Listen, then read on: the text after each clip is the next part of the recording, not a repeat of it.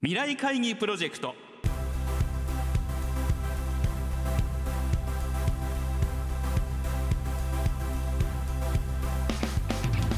この番組は本当に大切なことは何かをキーワードに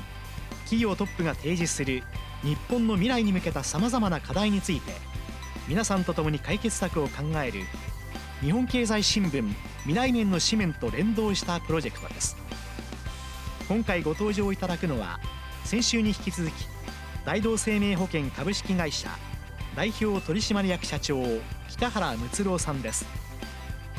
先日行われた北原社長へのインタビューの模様を2週にわたってお送りしていきます。前編となる今週はコロナ禍における大同生命の取り組みについて伺います。聞き手は日本経済新聞武田忍編集委員です。新型コロナウイルスとかですね、はい、あるいはまあ東日本大震災のようなまあ大きな災害みたいなものが出現している現代なんですけれどもこういう現状においてですね大同生命というのはもう生命保険としての進化を通れる状況やと思うんですがその辺はいかがでしょうか？そうですね。コロナってもう昨年の年始から始まってましたんで、まあ、その時はもう解約が増えるかなということで予算を立てていたんですけどもあの解約はもう非常にこう抑制をされています。まあ、それは多分やっぱりあのこういうコロナの中で保険を解約するということに対してやっぱりお客様がそういう行動を取らなかったということもあると思いますしあとまあ大同生命ではあの保険料が例えば負担が高いと言われる方に対してはいわゆるこう積み立てみたいな部分をこうなくしてですねであの安い契約にスイッチができるようなさまざ、まなこう取り組みなんかもしてますんでこういう時だからこそ保証を失わないまあ、しっかりと保証を継続できるような創意工夫というかですね、まあ、そういうことが求められていると思いますし、まあ、そういうさまざまな形でのあの保険継続のご支援っていうのをまあやってきたということであります。やっぱりお客様の方でもあの保険に入っておきたいっていう、まあ、そういうニーズがこう高まる状況もあるんですよね。やっぱりその中小企業経営者っていうのはあの年齢的にも高齢化してきてますしコロナの問題っていうのがやっぱり自分のこうこう生命の危機感っていうかですねにつながってるところがありますんで。またそういうところに対してきちんとそのじゃあコロナの感染を防止しつつですねあのきちんと保険をお届けする、まあ、そういう取り組みっていうのはまず一つこう非常に大事だと思って、まあ、ですから今はさまざまなこうリモートの手続きとか、まあ、そういったものを導入をあのしていってます。それともう一つはあの、まあ、中小企業ならではですけれどもやっぱり資金繰りの問題っていうのがありました。で、まあ、今はこうゼロゼロ緊急融資のようなものがありましてそういうところからお借り入れをされている会社さんが多いと思うんですけれどもまあ、生命保険会社でいうとあの契約者貸付のところですね、まあ、これがまあほとんど無審査ででお申し込みをいただいたら翌日に口座に振り込めるような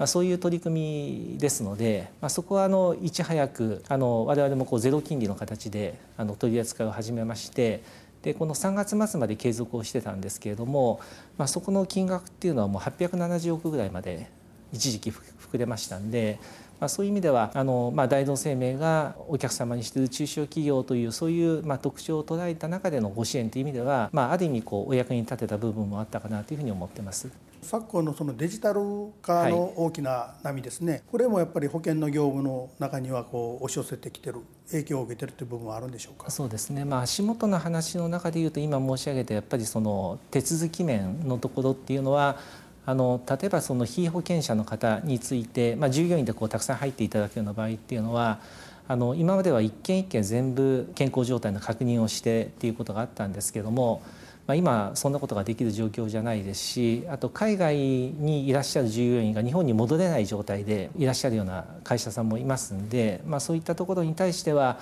我々こうつながる手続きって呼んでるんですけれどもあの従業員の方が自分のスマホの中で手続きをしてもらうというものをあの昨年に導入しましてですね、まあ、非常にあのこういうコロナの中では感染防止という意味でも意味がありますんでご評価をいただいてます。あと審査なんかについても今まではどっちかっていうと会社が契約しているお医者さんのところまで行っていただいてっていうようなこともありましたけども、まあ、そういった審査なんかもあのリモート審査ということで直接お医者さんのところに行かないでもですねあのうちのこうお医者さんとリモートでこう面談ができるとか、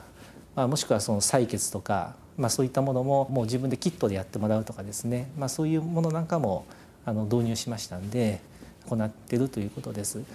でまあ、今後さらにその DX 的な観点でいうとやっぱりその手続きの部分はこれからもっと進化をさせていかなきゃいけないところがあると思いますしあとはやっぱり保険会社の場合っていうのはいわゆるまあ統計ビジネスといいますかさまざ、まなこうデータを統計的に取ってあの保険料の計算とかをしてるわけですけれども、まあ、そういう中ではやっぱりビッグデータの解析のようなことっていうのは今後あのいろいろこう進めていく余地っていうのがあると思ってますんで内務職員全員にまあ、まずは基本中の基本ですけど IT パスポートっていう国家資格があるんですけどね、まあ、それを7月から全員に取ってもらうということ。とあとあの関西学院が、まあ、あの IBM とあの関西学院が共同であの AI の講座を作りましたんでこれもあの本社の内務職員は全員それを受講すると、まあ、いうことにしましたんで、まあ、まさにその DX に備えてまずはそういうその感度みたいなものをですね、まあ、しっかりとこう高めていかないと、まあ、やっぱりお客様に対して新しいこうサービスを発案するとかいうことも難しくなりますんでですからまあそういうその、まあ、ある意味こう基礎的な対応になるのかもしれませんけども、まあ、来たるべき時代に向けてあの従業員教育なんかもしっかりやっていこうと思ってます。中小企業の取引先である大企業ですね、はい、大企業がまあグローバル展開をして世界中へこう出ていくと。そうすると中小企業もグローバル化をしないといけなくなる。お手伝いをしている大同生命も何かしらそのグローバル化への対応、うん、そういうようなこともしなければいけないような時代が来ているようにも思うんですがそのあたりいかがでしょうか？そうですね。あの多分これ大同生命が一番取り組みは早かったと思うんですけどもあのすでにこう被保険者の方で外国人の方がいますんですね。で、はい、あの今までそういう方々は保険に入れなかったんですね、はい、保険を理解してもらわないとあの万が一モラルリスクみたいなものが起きてしまってですね、うん、っていうことはもう大きな問題社会的な問題ですんでであの大同生命ではその中国語とかベトナム語とか、まあ、あの日本に来られてる方が多い、まあ、その国の8カ国の言語であのその説明書類を全部翻訳をしましてですねであの理解をいただいて保険に入れるようにあのしたんですね。まあ、ですからあの、まあ、そういう意味で言うとやっぱりこれから先やっぱり日本の労働人口も減少していきますし、まあ、そういう中でやっぱり外国人の方があの増えてくるで海外にいらっしゃる方とかですね、まあ、そういう方なんかも、まあ、リモートで使えばできるということになりますんで、まあ、日本にいる人の日本人ならではっていうことでは決してないという意味でのご支援はあのもうすでに始めているところですね。今週は大同生命保険株式会社代表取締役社長北原睦郎さんのインタビュー前編の模様をお送りしました。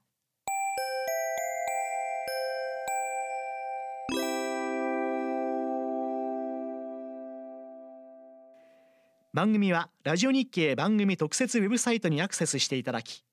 放送終了後1週間以内であればラジコのタイムフリーサービスでお聞きいただけるほかポッドキャストからいつでも繰り返しお聞きいただくことができます。ラジオ日経ウェブサイトトップページにある番組一覧のカルチャーというタブから